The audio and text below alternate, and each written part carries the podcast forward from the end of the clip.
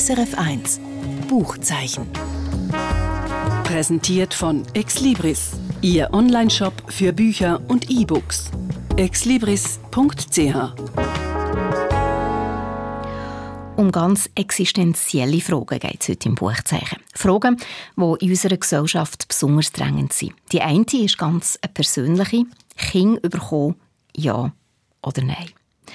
Und die zweite betrifft viel weniger Menschen, ist aber auch existenziell, gerade wenn man zum Beispiel an Krieg in der Ukraine denkt.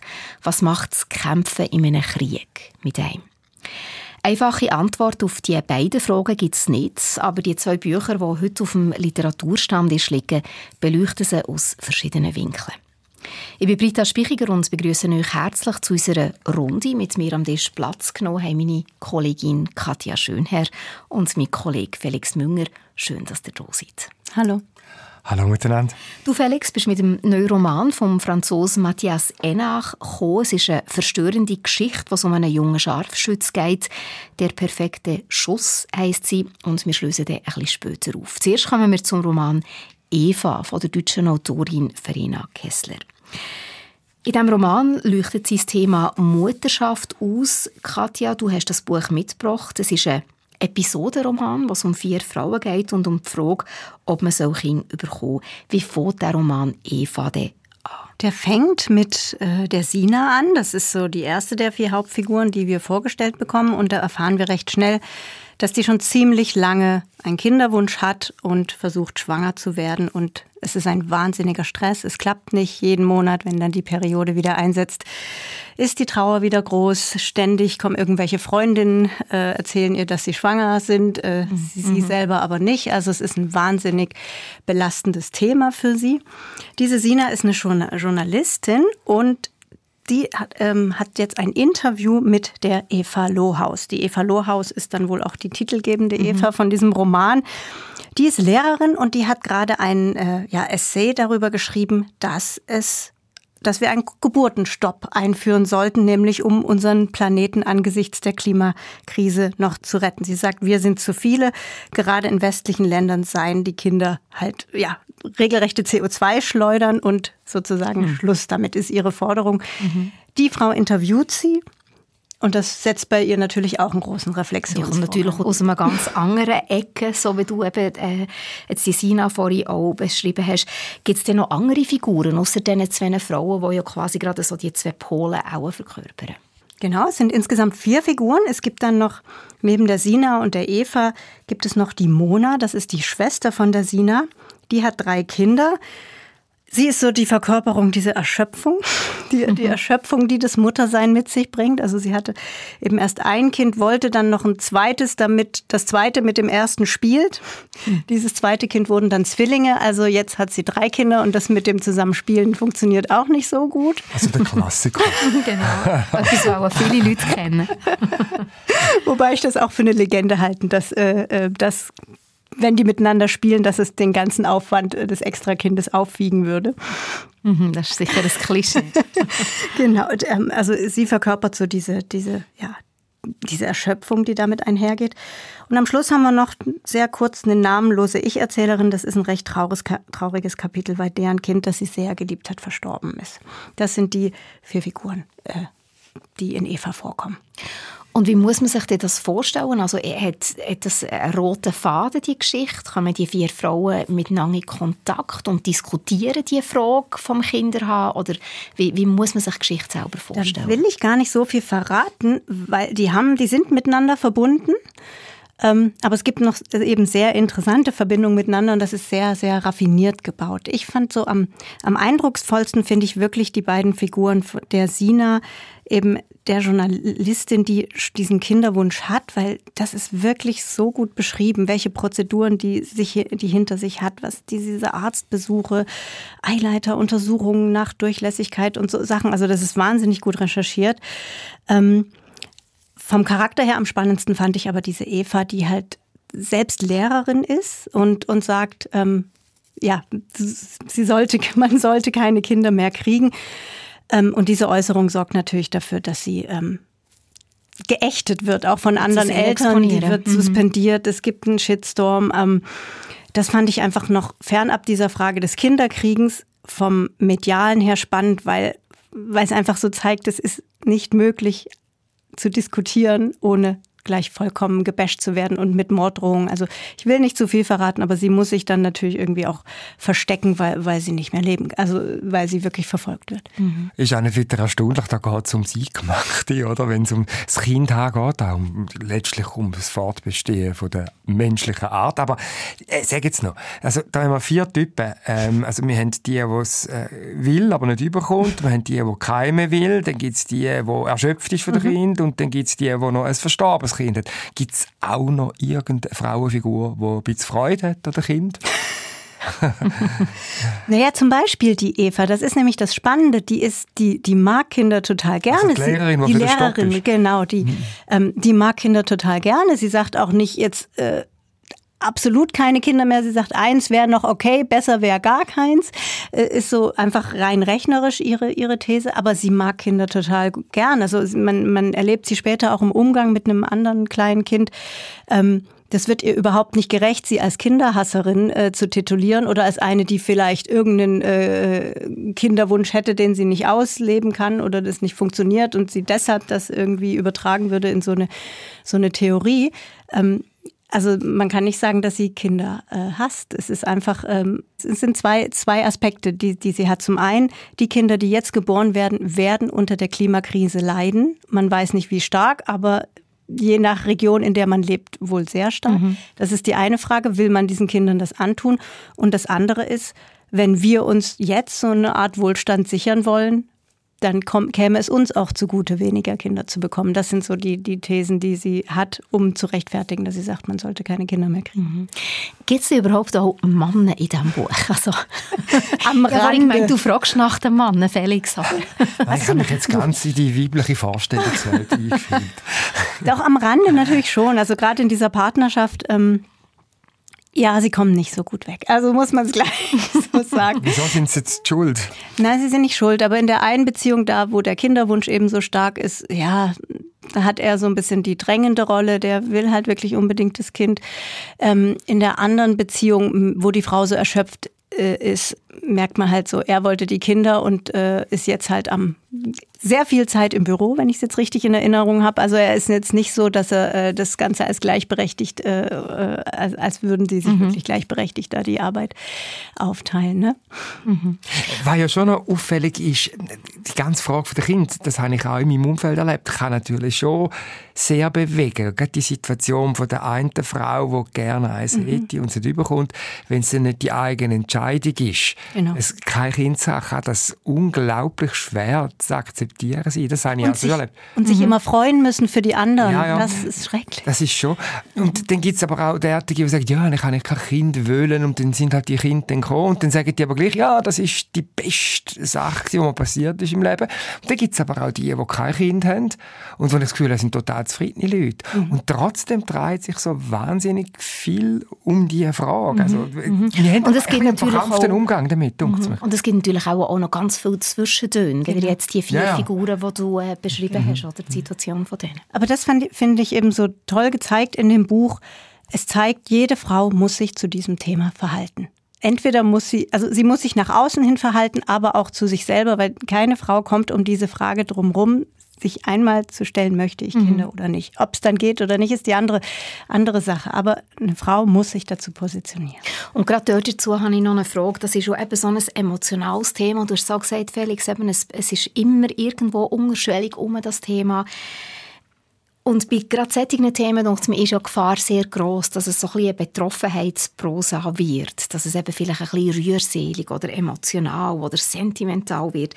Ist das bei diesem Buch auch Gefahr? Das ist zum Glück nicht passiert. Also es ist wirklich ein ganz offener und frischer Blick durch diese vier Perspektiven, eine ganz klare sachliche Sprache, auch gerade diese Positionen von der Eva Lohaus, die sind wirklich auch mit Zahlen untermauert, aber so galant eingeflochten, dass man es nicht jetzt wie ein Sachbuch liest, mhm sondern äh, sie hat da Zahlen zur Literatur gemacht.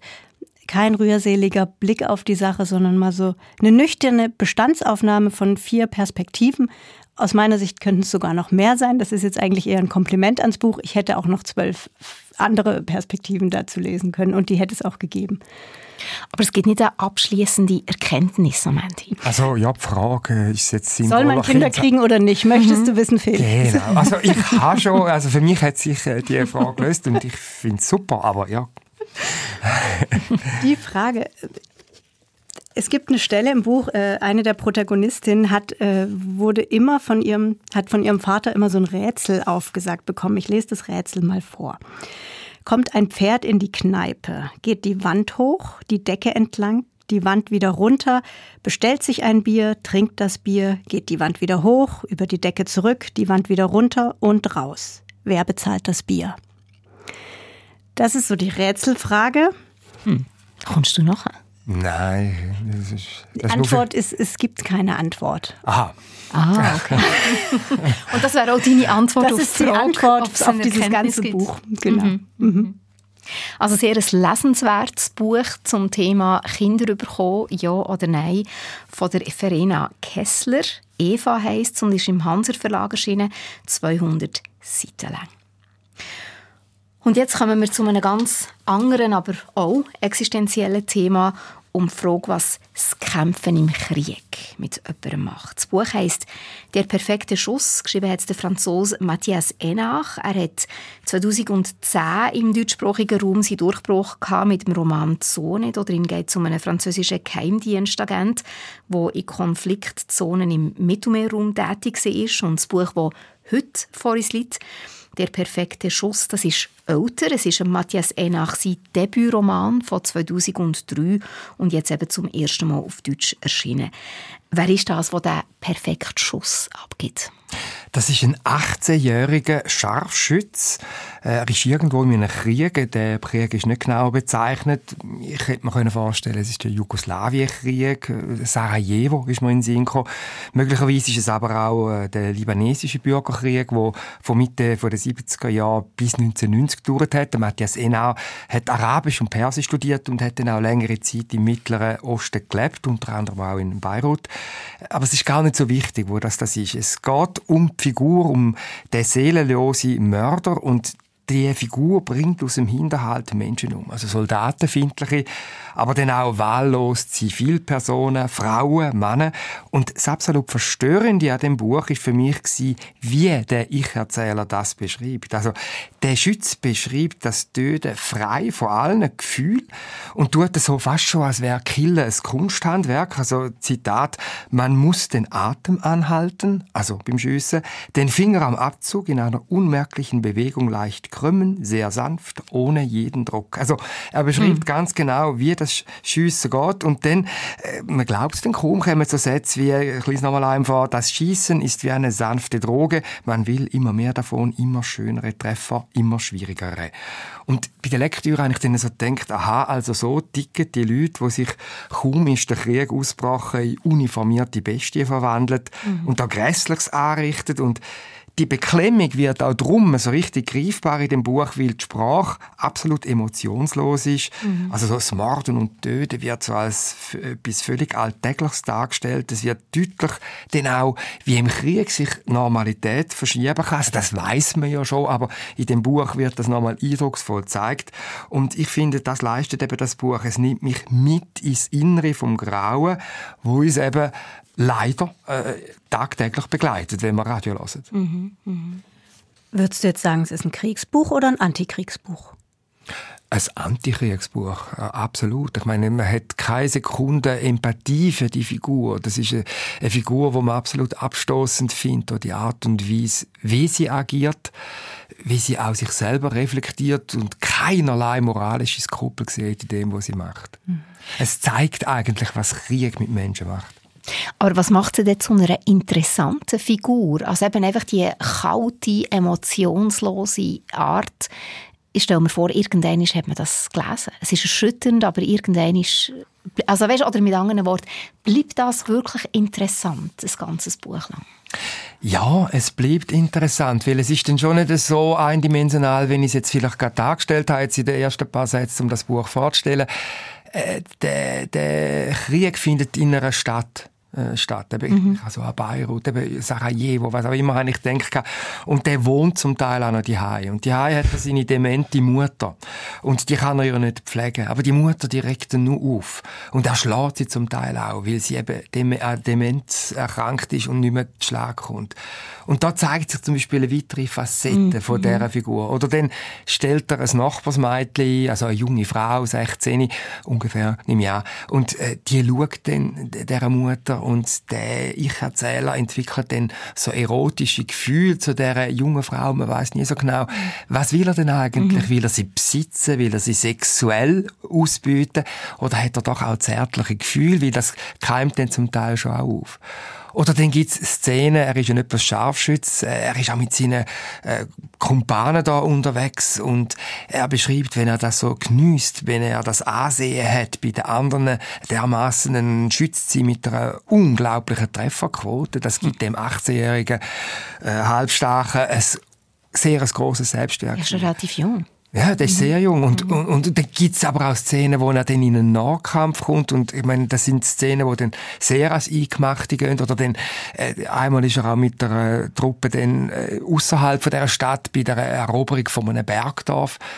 Und das sind Szenen, wo man sieht, wie man da vorrückt und wie man rücksichtslos auf die Zivilbevölkerung und auf andere Soldaten selbstverständlich äh, einfach alles im Erdboden gleich macht. Und wenn man heute so hört, mhm. ja, sind wieder so und so viele Dörfer erobert worden, auf welcher Seite auch immer, dann muss ich einfach daran denken, aha, da passiert jetzt genau das. Mhm. Da wird einfach hemmungslos Gewalt äh, entfesselt, da wird äh, je nachdem dann gefoltert, da wird vergewaltigt. Und das sind Menschen, die ihre Gefühle nicht mehr haben, was mhm. abhanden sind. Wie der Maschine. Wo, wo, genau, wo zu so etwas mhm. geworden sind.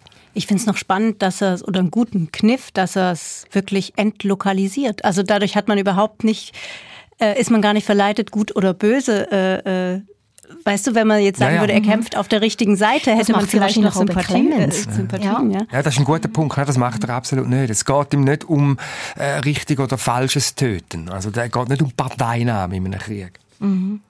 Eben, und das ist wahrscheinlich ja eben auch das Verstörende, dass man es irgendwo selber kann verorten kann, während, während dem Lesen und in den eigenen Gedanken. Du hast vorhin gesagt, eben, er, fühlt, er sonnt sich ja nachher auch so ein bisschen in dem Ansehen der Kollegen, dass er eben das macht, was er macht.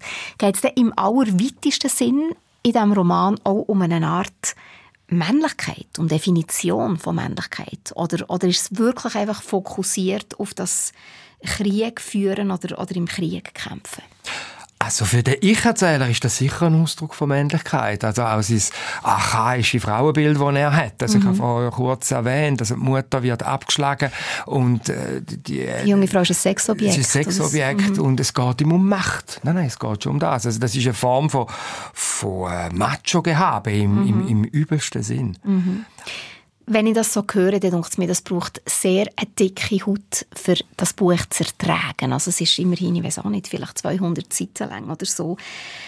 Was wäre die Motivation für so ein Buch überhaupt zu lesen? Eben einfach, ist, liegt der Gewinn dort drin, in dem, was du vorhin gesagt hast, dass man eben, wenn man so Kriegsmeldungen hört oder davon liest, dass, dass man dann sich bewusster wird, was da eigentlich abgeht? Ja, ich glaube schon. Das ist mhm. das, was jetzt mich auch fasziniert hat bei der Lektüre. Also, es entwickelt auch durch die Art, wie es eben geschrieben ist, einen enormen Sog. Also, man muss sich vorstellen, die Sprache schreitet ununterbrochen voran da erzählt er und erzählt er. Es ist ein innerer Lässt sich gar nicht aufhalten. Lässt sich nicht aufhalten. Mhm. Es ist eine Emotionslosigkeit, aber es ist der Gedankenstrom, der immer voranschreitet. Also nur schon mhm. das Sprachliche. Also, also, das kennen wir von James Joyce, das kennen wir vom Lev Tolstoi oder vom Norweger Knut Hamsung, wo ähnlich schreibt und er übernimmt die Form von Schreiben, wo eben eine, äh, ein Eintauchen ins Innere von dem Mensch ermöglicht und man ist dann schon, oder ich bin mindestens beim Lesen fasziniert gewesen, was da alles noch kommt und hört denn das nie auf. Wobei ich muss auch sagen, der Roman ist ein Debüt. Und, das äh, habe ich jetzt gerade ja, fragen. Gibt es denn auch Mängel? Du bist so begeistert davon. Gibt's? Ja, so begeistert, wie gesagt. Also begeistert, die Anführungszeichen. Ja, ja, also ich, ich, ich, nochmal, ich, ich weiß nicht, ob ich den Roman jetzt jedermann einfach so würde empfehlen. Nein, den würde ich echt nicht jedem schenken. Mhm. Oder, mhm. Es, es, es braucht die Bereitschaft, sich auf das einzulassen. Und ich meine, schlussendlich, es ist Literatur. Man kann es dann auch wieder zumachen und weglegen. Es ist auch Fiktion, mhm. es, auch wenn es natürlich sehr häufig, sehr viel Anknüpfungspunkte an die Realität gibt. Aber jetzt wegen dem Debüt und von den, von den Mängeln, die es allenfalls eben schon auch hat, und das hat Also, die Ich-Figur, die wird schon gezeigt. Aber die Figuren, die rundum sind, die bleiben absolut blass. Also von mhm. dieser jungen Frau beispielsweise erfahre ich nicht viel mehr als das, was er durch seine Augen durch über sie erzählt. Und das ist sehr einseitig. Oder, was mich unglaublich gestört hat an dem Buch, ist, der junge Mann ist sprachmächtig wie nichts. Also der kann mhm. Und gleichzeitig ballert er rum. Mhm. Gleichzeitig ist er absolut unreflektiert in seinem Töten. Und ich frage, wie kommt das? Wie ist das möglich? Mhm. Und dann weit hinten kommt dann die Auflösung, ja, er ist mal an einem Gymnasium gewesen, er ist mal an der Universität, hat er studiert. Ja, aber dann, wie kommt es denn, und das ist eigentlich dann schlussendlich die Kernfrage, wie kommt es denn, dass all die Bildungsideale, die man ihm ja sicher auch vermittelt hat, sich einfach in Luft auflösen, wenn er eine Uniform hat?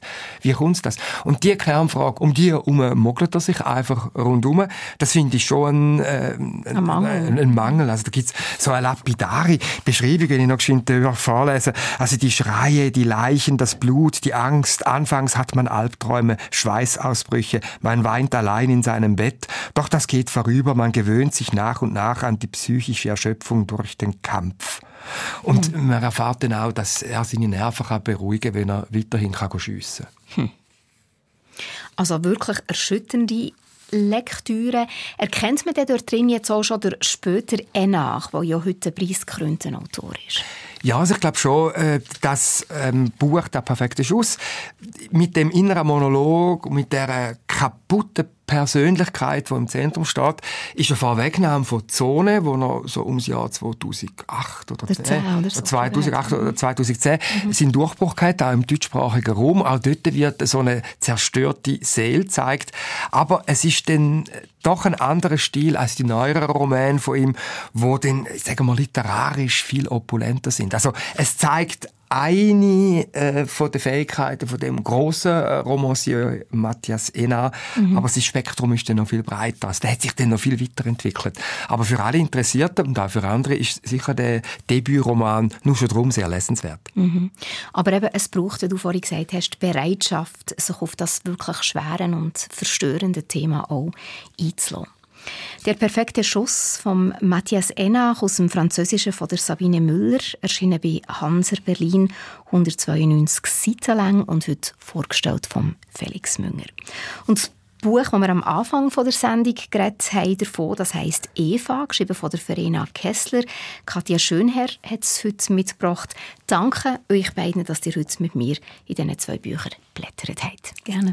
Gern geschehen. Und ja, zum Schluss noch ein Kurztipp.